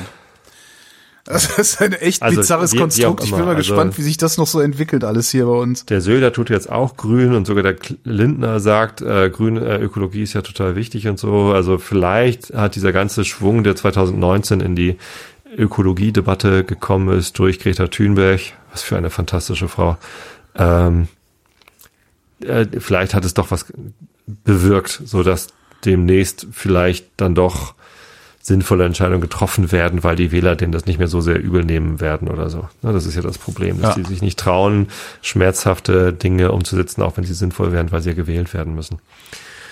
Ähm, genau, und, und, und beim Thema Nazis ähm, fühle ich mich halt auch relativ äh, machtlos. Ja, man ist weitestgehend machtlos, ja, ja, klar. Das ist irgendwie. Weil das sind halt unanständige Und- Menschen. Das sind halt einfach, es sind unanständige Menschen, ähm, die einfach zugeben, dass sie unanständig sind. Das heißt, du kannst ihnen mit normalen äh, Maßstäben kannst du ihnen nicht beikommen. Das ist ja das Problem. Wenn du ihnen sagst, hier, seid doch mal anständig, dann werden sie dir immer Bigotterie vorwerfen können. Aber du bist ja selber unanständig. Du fährst ja selber Auto. Das können sie machen. Sowas genau, halt. Wir sagen wenigstens, wir sagen wenigstens, was wir wollen. Wir Ausländer raus. So. Wenn du ihnen Intoleranz vorwirfst, dann sagen sie, ja, du bist ja intolerant mir gegenüber. Ja gut, das kann man, das kann man ja dann aber immer noch mit Popper irgendwie weg, äh, wegargumentieren. Auch, aber das, die, die wollen, das das, ist ja das die dann schon wieder nicht Doch, mehr. die Also verstehen das. Sie wollen nicht. Das ist, man muss genau, einfach immer verstehen, Rechtsextreme, äh, Rechtsaußen ist nicht an einer konstruktiven Lösung interessiert, die anders aussieht als ihre Prämisse. Die wollen Genau. eine ganz bestimmte Welt und sind nicht bereit, darüber zu diskutieren, wie man Teile dieser Welt äh, und Teile der anderen Welt irgendwie im Kom also sie sind halt nicht kompromissbereit. Das funktioniert nicht. Das ist eine ganz schlimme Form von Egoismus. Ja. Ähm, aber auch in, in weniger schlimmen Bereichen finde ich Egoismus halt fürchterlich anstrengend. Ja, klar. Das ist einfach. Genau, und Meditation hilft mir, damit besser klarzukommen. Mhm. Weil ich einfach irgendwie, in der Meditation übt man ja, ähm, Dinge zu beobachten und wahrzunehmen, Mhm. äh, ohne gleich den Wunsch zu haben, sie zu verändern. Also das Gegenteil von dem, was du gerade machen willst eigentlich. So, äh, erstmal dieses, komm doch erstmal klar. Komm klar mit den Dingen, die sind. Ja. Ne? Also Standardübung bei Headspace, wer es nicht kennt, ist ähm, äh, Noting. Ich weiß nicht, wie das auf Deutsch heißt. Ahnung. Bemerken vielleicht. Äh, ich benutze die App auf Englisch. Ähm, und äh, das geht halt so, dass Noticing. du dich Noting heißt es, glaube ich, auf Englisch. Erzähl mal weiter. Ähm, du äh, sollst dich auf die Atmung konzentrieren, einatmen, ausatmen. Und wenn du abgelenkt bist, äh, sollst du einfach nur bemerken, ah, ich bin abgelenkt. Mhm. Ne, und in dem Moment, wo du bemerkst, dass du abgelenkt bist, bist du es nicht mehr, Ja. weil du ja wieder auf der Ebene bist, auf der du sein möchtest. Ne, dann sagst du, okay, äh, ich war jetzt abgelenkt, jetzt konzentriere ich mich wieder auf die Atmung. Ja. So, und es ist halt ganz witzig, irgendwie dann darauf zu warten, wann man das nächste Mal abgelenkt ist, nur um das Label dran zu machen, okay, ich bin abgelenkt, ich konzentriere mich wieder auf die Atmung. Äh, und dieses hinnehmen, also die Ablenkung gar nicht versuchen zu vermeiden oder sich drüber zu ärgern, sondern ich nehme es hin. Ich war abgelenkt, ich komme jetzt wieder zurück. Äh, das hilft mir total, besser mit Dingen klarzukommen, die, die ich nicht wollte. Ja, ist bei mir ähnlich, wobei witzigerweise ich diese Erkenntnis nach wenigen Meditationen, also ich habe irgendwie das komplette Paket von dem, ähm, hab mir dann so, ne, der, der macht ja auch so Zielgerichte, ne, hier, wenn du nicht einschlafen kannst, hör dir das mal an und so. Ähm, und ich habe halt überall da, wo ich so Baustellen habe, habe ich das ein paar Mal gemacht, wirklich ein paar Mal, handvoll, ne. Und dann haben sich bestimmte Erkenntnisse schon so weit eingeschleift bei mir, dass ich nicht mehr drüber meditieren muss. Das ist schon irgendwie ganz witzig. Merke ich insbesondere im öffentlichen Personennahverkehr. Weil ich habe immer, wenn die Bahn voll war oder ungeheizt oder irgendein Scheiß war, und es ist immer ein Scheiß irgendwo bei, beim, beim ÖPNV, stand ich halt im Zug oder saß im Zug und hab mich drüber geärgert, dass es ist, wie es ist. ne? Und genau das ist, was du halt nicht, weil egal, ob du dich ärgerst oder nicht, der Zug kommt bleibt nicht früher an. Der Zustand verändert sich nicht. Es sei denn, du richtest halt, ein- es sei denn, du richtest halt ein Blutbad an oder sowas. ähm, und ja gut, wenn der, wenn der jetzt wieder, das, das gibt's hier in Berlin ja sehr häufig, dass dann Leute in ihren eigenen Exkrementen sitzen und der Wagen so stinkt, dass niemand drin sitzen kann. Äh, da steige ich dann halt auch aus und äh, fahre mit dem in den nächsten Wagen oder mit der nächsten Bahn und melde halt bei der S-Bahn, äh, da, da sitzt mal wieder jemand in seinen Exkrementen bei euch im Wagen. Ich weiß gar nicht, ob die das in irgendeiner Form interessiert. Ich melde das dann halt, ich twitter denen das dann halt einfach nur. Ähm, aber ist halt so, ich merke halt, egal ob es voll ist oder leer ist, ob es laut ist oder leise ist, ich es ist, das ist jetzt so. Ich sitze halt in diesem Zug und der kommt halt zu einer ganz bestimmten Uhrzeit an einem ganz bestimmten Bahnhof an, wo ich hin will. Und egal, wie ich mich verhalte während der Fahrt, ich komme zu dieser Uhrzeit an diesem Bahnhof an. Das habe ich relativ schnell begriffen gehabt und bin auch wesentlich entspannter jetzt. Das Einzige, was mich halt wirklich, aber das ist wahrscheinlich eher ein Metathema, was mich halt wirklich stört, ist, dass die, äh, insbesondere die S-Bahn in Berlin, U-Bahn fahre ich nicht so oft, die S-Bahn Berlin sich um den Komfort ihrer Fahrgäste so wenig schert, dass du halt auf manchen Strecken steigt an jeder Station ein neuer Schnorrer ein. das musst du dir mal vorstellen. Die geben sich quasi die Klinke in die Hand. Ja, teilweise quatschen die noch miteinander. Und wie läuft's? Hm.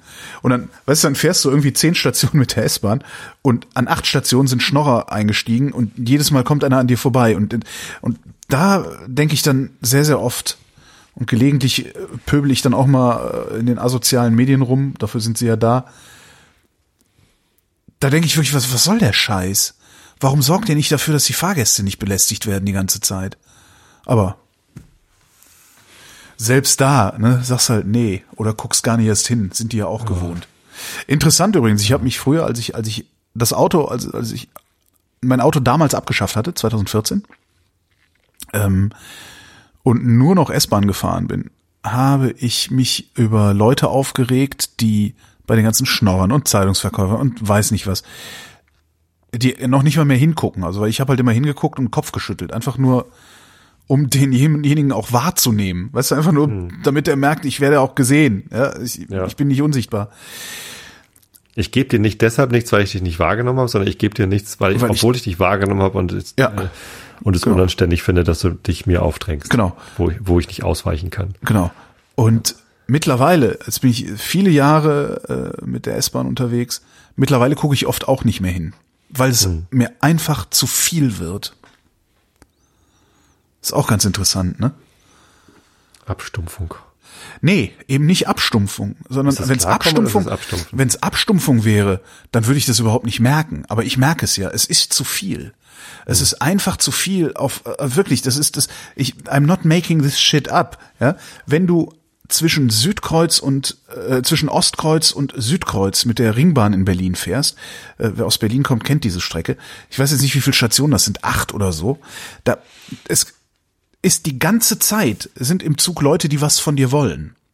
Vor allen Dingen abends. Da, das ist äh, Abstumpfung ist was anderes. Ich weiß, es ist eher, es ist, es ist wirklich ein bewusstes sich abwenden. Einfach, ich will nicht mehr. So. Hm. Aber sonst habe ich mit, mit dem ÖPNV keine Probleme mehr seit äh, diesen paar Meditationen. Ja. Na, siehst du. Und ich schlafe besser ein. Also ich habe gelernt, äh, also ich habe echt Einschlafstörungen ähm, und habe gelernt, die wegzumeditieren. Super. Das ist echt, das, und das geht wirklich sehr, sehr zuverlässig. Ich ja, da sind sie eine große Konkurrenz für mich, ne? Also. Das, das, hat Headspace, das hat Headspace auch erst später eingeführt. Als ich angefangen habe mit Headspace vor wahrscheinlich sechs Jahren oder so, da hatten sie noch keine ja. Einschlafhilfen. Ja, aber ich kann bei dir ja nicht einschlafen. Ich habe die letztens mal probiert, die, die Einschlafhilfen von ja. Headspace, um halt ja Konkurrenz beobachten. Ich konnte aber nicht einschlafen. Wahrscheinlich, weil ich zu sehr darauf fokussiert war zu lernen, wie die das. Zu, zu sehr davon abgelenkt, genau. Ja, ich nee, habe mir eine neue Matratze gekauft. So Ach. zehn Jahre war meine alte Matratze. Hast du jetzt doch diesen Matratzenwerbedeal abgeschlossen? nee, eben nicht. ähm, nee, nee. Einen Teufel werde ich tun. Nee, aber ich habe mir eine neue Matratze gekauft. Ähm, da schlafe ich jetzt, jetzt seit zwei Wochen drauf. Ich habe seit zehn Jahren nicht so gut geschlafen. Habe ich das Gefühl. So. Total ist irre. Die eher, eher härter? Die ist, also das, achso, ist eine, ist eine harte Kaltschaummatratze. Mhm. Eher, eher fest. Und mhm. da drauf ist so eine Schicht, so eine sechs Zentimeter äh, Atomschaum. Weißt du, hier dieser Memory Viskoschaum. Ach so. Äh, so eine, so eine sechs Zentimeter Viskoschaumschicht oben drauf. Aus Atomen. Genau, aus Atomen. Weltraumschaum. Das ist, der, das ist der totale Knüller. Ich will überhaupt nicht mehr aus dem Bett raus. Es ist schrecklich. Ja, sehr gut. Nee, ich bin zufrieden mit meiner Matratze. Also, ich kann ich nur empfehlen. Also Weltraumschaummatratzen, das ist äh, das, was man haben will. Ich bin irgendwann vor einem, vor einem halben Jahr oder einem Jahr auf, auf so ein geformtes Kissen umgestiegen. Mhm. So ein Nackenrollenkissen. Und damit komme ich extrem gut klar. Ist auch so ein Memory-Schaum. Ja. Und das ist super. Habe ich auch, aber das ist mir zu flach.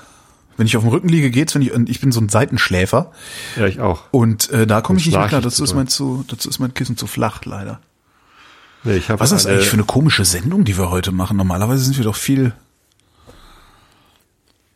Was sind wir? Zackiger. Ja, ich, ich bin entspannt halt gerade. Also, und ich bin vielleicht auch abgespannt, weil ich den ganzen Tag gearbeitet habe. Ja, klar, ich habe ja Dienstags meinen Homeoffice-Tag, weil ich immer mindestens bis um, bis um 20 Uhr, manchmal bis um 21 Uhr Meetings habe. Und dann habe ich halt immer keinen Bock, dann noch die drei Stunden Fahrt auf mich zu nehmen. mache ich das von zu Hause aus. Oh, ich mache übrigens mal was, was völlig anderes. Ähm, Oh, ich bin geflogen im Dezember. Nein. Einen innerdeutschen Flug musste ich machen. Ähm, das, äh, ich bin lange nicht mehr, ich weiß nicht wie lange, also schon einige Jahre, nicht innerdeutsch geflogen. Mit Eurowings war das. Und also ich bin nicht gewachsen, ja. Die müssen die Sitzabstände noch weiter verkürzt haben. Ja. Ich habe den, den Flug über, wirklich, ich habe die ganze Zeit, haben meine Knie an die Rücksitz, an Ja. die Rückenlehne von meinem Vordermann gestoßen. Ich Hat bin Meter Rückenlehne 80. Ich, Zurückgestellt? was? Nee, nee, Als ihr nee, nee, wart, hat, hat er sie zurückgedreht? nee, nee, hat er gar nicht. Ein Glück. Und ich bin halt Meter 80 groß und völlig normal proportioniert. Ich habe nicht überlange Oberschenkel oder irgendwie so ein Scheiß. Ja. Äh, Das, das war ein so beschissenes Erlebnis, also äh, wirklich furchtbar. Furchtbar, furchtbar, ey, da habe ich echt keinen Bock mehr drauf. Ja, ich werde auch fliegen und zwar am Freitag. Ähm, ich habe mich auch schon schon lange entschieden, keine innerdeutschen Flüge mehr zu machen und ich mache jetzt auch keine Anschlussflüge mehr. Das heißt, ich werde am Donnerstag Mhm. äh, mit der Bahn nach Frankfurt fahren, um dann am Freitag früh um 10 mit dem Flieger rüber nach San Francisco zu fliegen. Und dann noch äh, eine, eine Nacht im Hotel, oder? ja, Okay, ja, ja. geht nicht anders. Äh, Nee, der ist auch, ist auch geht- cool, weil du kannst Die dich fliegen die, ja immer nur einmal am Tag dann äh, und irgendwie München fährt, äh, fliegt glaube ich 14 Uhr oder was und und äh, Frankfurt fliegt 10 Uhr. Und du kannst ähm, dich auf die Deutsche Bahn einfach nicht verlassen. Also von daher ist es schlau, nicht. Es, was, soll ich denn um auf 4 Uhr morgens in den Ja. Zug steigen, um genug Genau. Puffer zu haben? Naja, das ist, nee, nee, von daher ist finde ich dann super. bin ich halt irgendwie Aber was ich, was ich wirklich schlimm fand, also ich, ich bin ja letztes Jahr auch noch ähm, nach Irland geflogen.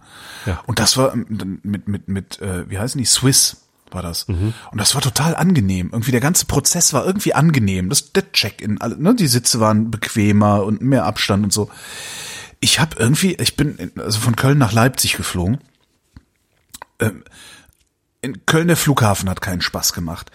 Dann, dann war die Maschine eine Stunde verspätet. Dann war das furchtbar eng in dieser Maschine. Dann, also irgendwie war das alles, das war alles scheiße. Ich weiß überhaupt nicht, warum ich das mal gut gefunden habe. Abgesehen davon, dass es halt billiger ist. Wesentlich billiger. Ja, nee, Unglaublich. Fliegen ist scheiße. also Äh, wirklich- Bahnfahren ist übrigens anders geworden. Ähm, wir sind mit der Bahn nach Freiburg gefahren Mhm. über Silvester. Ähm, auf dem Hinweg haben wir sieben Stunden gebraucht, obwohl sechs Stunden geplant waren. Das war ganz lustig. Da kommt eine Mail. Ja, ihre Zugverbindung hat sich geändert. Ja. Aber es stand nicht drin, wie. Ja, ja. Da musst du dann nochmal auf den Knopf drücken und dir das selber zusammenpuzzeln in der. Genau, und Ja, dann das habe ich rausgefunden, der Zug, den wir gebucht haben, fährt eine Stunde früher los. Das war echt schwer herauszufinden. Und dann habe ich, muss, muss ich nachfragen, ob, ob überhaupt die, die Sitzplatzreservierung gilt. Und Ja. ja, ja gilt. Äh, und der, der Grund war irgendwie eine Baustelle vor Frankfurt. Wir konnten nicht durch Frankfurt durchfahren, sondern wir mussten irgendwie außen um Frankfurt rum, sind Mhm. dann nur Frankfurt Süd irgendwie irgendwas angehalten. Naja, und auf dem Rückweg äh, waren wir dann die üblichen sechs Stunden unterwegs von Hamburg, äh, von Freiburg zurück nach Hamburg. Äh, interessant fand ich, auf dem Rückweg hatte ich ähm, Abteil gebucht. Wir waren Ja. zu fünft, ne? wir vier und meine Mutter. Und ähm, es gibt keine Abteile mehr. Was? Doch. Das war ein, das war ein neuer ICE, Ach. neuer Wagen. Und das, was früher ein Abteil war, ist jetzt einfach nur vorne und hinten durch eine nicht ganz bis zur Decke gehende Scheibe abgetrennt. Das heißt, der Gang geht immer noch zwischendurch. Du hast einen Vierer Stimmt, diese Dinger, das waren früher die Abteile. Jetzt, Ja, ja. früher gab's Abteile, da war der Gang ganz an der Ja, Seite ja. und du bist an den Abteilen vorbeigegangen und du konntest im Abteil Und jetzt Tür ist der. Gang auch ganz an der Seite, aber diese Nee, Abteile sind einfach nur nicht. so eingefasst. Der Gang ist wieder in der Mitte. Ach. Du hast zwei Sitze, in, in Zweiertisch an der, an der einen Seite und einen Vierertisch an der anderen Seite. Der Gang geht durch die Mitte und es gibt keine Tür, die du zumachen kannst, weil ständig jemand durchgeht. Moment mal, du bist gerade in der ersten Klasse, oder? Ja. Da, da sieht's immer so aus. Ach, echt? In der ersten Nein, Klasse. Früher gab es in der ersten Klasse auch Abteile, die geschlossen waren. Nee, Moment mal, in der ersten Klasse, nee, in der ersten Klasse gibt's, ja, äh, ich, ich frage mich, nee, ich bin gerade im Großraumwagen. Nee, in der ersten Klasse ist äh, auf der einen Seite eine, ein Sitz, auf der anderen Seite zwei Sitze. Stimmt, nicht, nicht viel. Im Großraum ist das so und der, die Abteile in der ersten Klasse sind jetzt genau wie der Großraum in der ersten Klasse. Entschuldigung, ich hätte natürlich erste Klasse dazu sagen sollen. Ja. Ist richtig. So, äh, und, und es gibt die Abteile nicht mehr in der ersten Klasse. Das ist jetzt wie Großraum, nur mit Scheiben getrennt, aber ohne Türen. Hm. Also hat mich, hat mich überrascht, war jetzt nicht schlimm. Also ich Mit leg jetzt keinen Scheiben drauf. getrennt, aber ohne Türen. Das ist ja, Ja, das also- ergibt doch auch irgendwie alles keinen Sinn. In der, Muss ich in der Querrichtung von. Scheiben getrennt. Ja. ja, musst du mal angucken. Also es sind halt nicht mehr die Sechserabteile, wo ganz außen der Gang ist, sondern es sind halt Zweier- und, und Vierer-Tische, wo dann ein Gang durch die Mitte geht. Ja. Ja, ich wollte ja eigentlich wollte ich ja ähm, dieses Jahr. Ich war immer erste Klasse, weil das so billig ist. Meine Güte, ob ich jetzt irgendwie, äh, wenn ich wenn ich von Hamburg nach nach Frankfurt fahre und es kostet irgendwie 45 Euro im Supersparpreis und erste Klasse kostet 50 Euro, dann überlege ich doch nicht. ja klar, wenn du wenn du Ich bin groß, ich brauche. wenn du dich an die an die Zugbindung halten kannst, ist das alles okay. Also wenn du wenn du weißt, dass du nicht stornieren wirst, dann ist es Ja. okay. Ja, dann mache ich das auch so. Ja. Ich wollte ja eigentlich nach London wieder dieses Jahr. Das unterlasse ich, ähm, weil Weil ich keinen Bock auf. weil ich keinen Bock. Äh, ich habe zum einen habe ich keinen Bock auf zwölf Stunden Zug fahren, richtig? Ja. Äh, aber das hätte ich eventuell noch hingekriegt, beziehungsweise wäre ich dann halt wieder, dann hätte ich halt in den sauren Apfel gebissen, hätte gesagt, okay, dann fliege ich halt und überkompensiere wie immer. Ähm, stattdessen haben wir uns aber überlegt, dass wir in die andere Richtung uns bewegen, und zwar nach Budapest, wo ich noch nie in meinem Leben war. Da kommt man mit dem Flugzeug in einer Stunde irgendwas hin, knapp zwei Stunden. Oder aber mit dem Nachtzug. Es gibt einen Nachtzug von Berlin nach Budapest. Wie geil Ja. ist das? Haben wir uns schon, haben wir uns schon gebucht. Und zwar, äh, das, was zahlen wir? Ich weiß jetzt gar nicht mehr. Man kann nicht stornieren, was ein bisschen schwierig ist, wenn du krank wirst oder so. Und dann habe ich auch gedacht, Mhm. naja, wenn ich krank bin, kann ich auch im, im Bett im Zug krank liegen. Ist mir auch egal. Ich muss dann nur irgendwie zum Bahnhof kommen. Ich Äh, fand die Nachtzugfahrt von Wien nach Hause ja so furchtbar. Also ich bin gespannt. Also klar, wenn es scheiße wird, wird scheiße. Also dann habe ich halt gelitten. Aber ähm, ja, wir fahren halt, ich glaube, hier irgendwie um 19.30 Uhr los oder so. sind um 8 Uhr morgens in Budapest. Ich glaube, was war das? Zweierabteil? Cool. Zweierabteil hin und zurück 380, glaube ich. Ja, ist nicht, ganz- ist nicht ganz so billig wie Fliegen, ne? Aber Doch, Fliegen ist, ist nicht so viel teurer. Also guck mal, das wären so. also 160 pro Nase. Fliegen, wär, weiß ich nicht, vielleicht für Fliegen hätte dann vielleicht 140 gekostet oder irgendwie, ich weiß es nicht. so. Also ka- kann auch sein, dass Ryanair das für 30 macht, keine Ahnung. Aber ich, ich bin mal gespannt. Es wird dann erst im Mai soweit sein. cool. Aber Also es ist ein geiles Abenteuer. Ja, äh, bin ich ich. sehr gespannt drauf, was du erzählst. ja, ja, ja. Super. Vielleicht klappt das ja bei dir, der Plan mit, mit irgendwie, jeder trinkt zwei Flaschen Wein und dann ist man einfach bewusstlos während der Nacht. Das hat bei mir irgendwie nicht geklappt. Ähm, verschreibungspflichtige Schlaftabletten wären da so die Oh, ich habe der Melatonin. Tipp. Äh, ja, Melatonin ist nett, aber auch nur, wenn du sowieso schlafen musst. Also, sch- schla- also es gibt halt verschreibungspflichtige Schlaftabletten, die knipsen dich einfach aus. So nach acht Stunden knipsen die dich wieder an und alles ist wieder gut. Kann man auch zwei Tage hintereinander machen. Am dritten Tag kriegst du Einschlafstörung. Ja. Für sie getestet. Ah ja. So, Ja. hast du's Wetter parat? Nee, warte mal, wollten wir nicht die Erst die Schlagzeilen Nachrichten, vorlesen? ne? Ja, genau, wir wollten die Schlagzeilen vorlesen immer, ne? Nee, was, was hatten wir ausgemacht? Also ich, ich nicht. Ja, abwechselnd die Schlacht. Ich fange mal an. USA-Iran-Konflikt. EU-Partner des Atomabkommens mit Iran wollen zur Deeskalation beitragen. Äh, könnte man jetzt auch noch kommentieren. Iran, viele Tote und Verletzte bei Massenpanik während Trauerzugs für Soleimani. Du kannst doch ruhig kommentieren, wenn du möchtest. Nö, jetzt will ich aber nicht mehr. Kloster Seon. Seon, ja.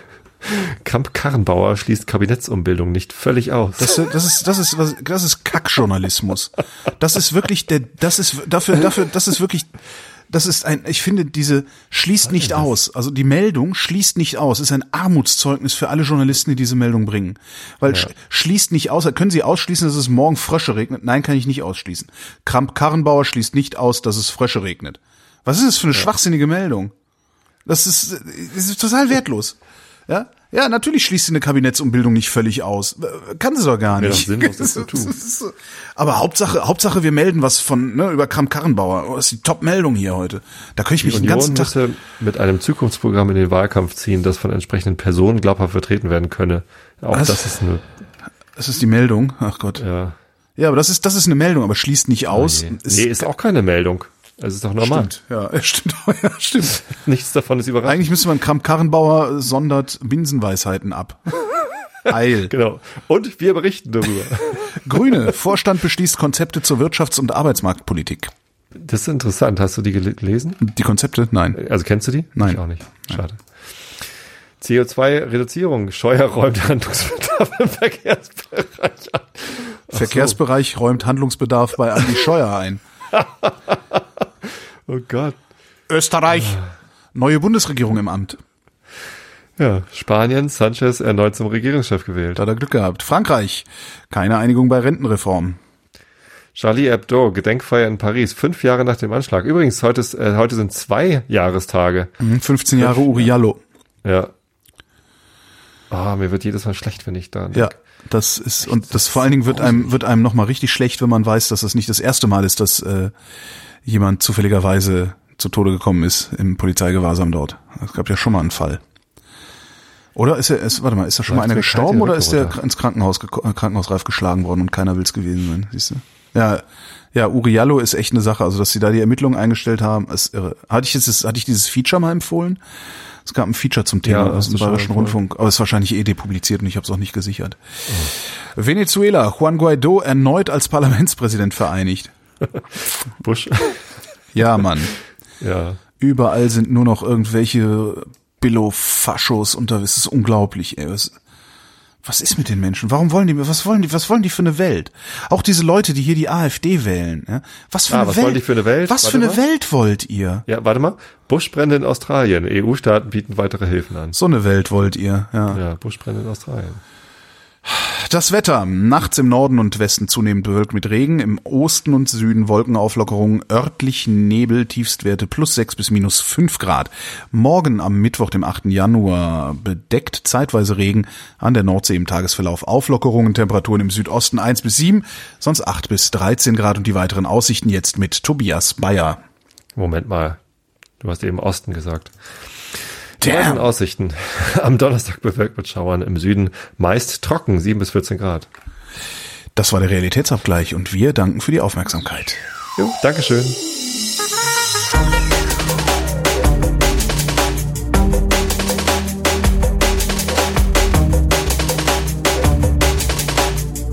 Was muss man von einem moralisch verkommenen Drecksau sein?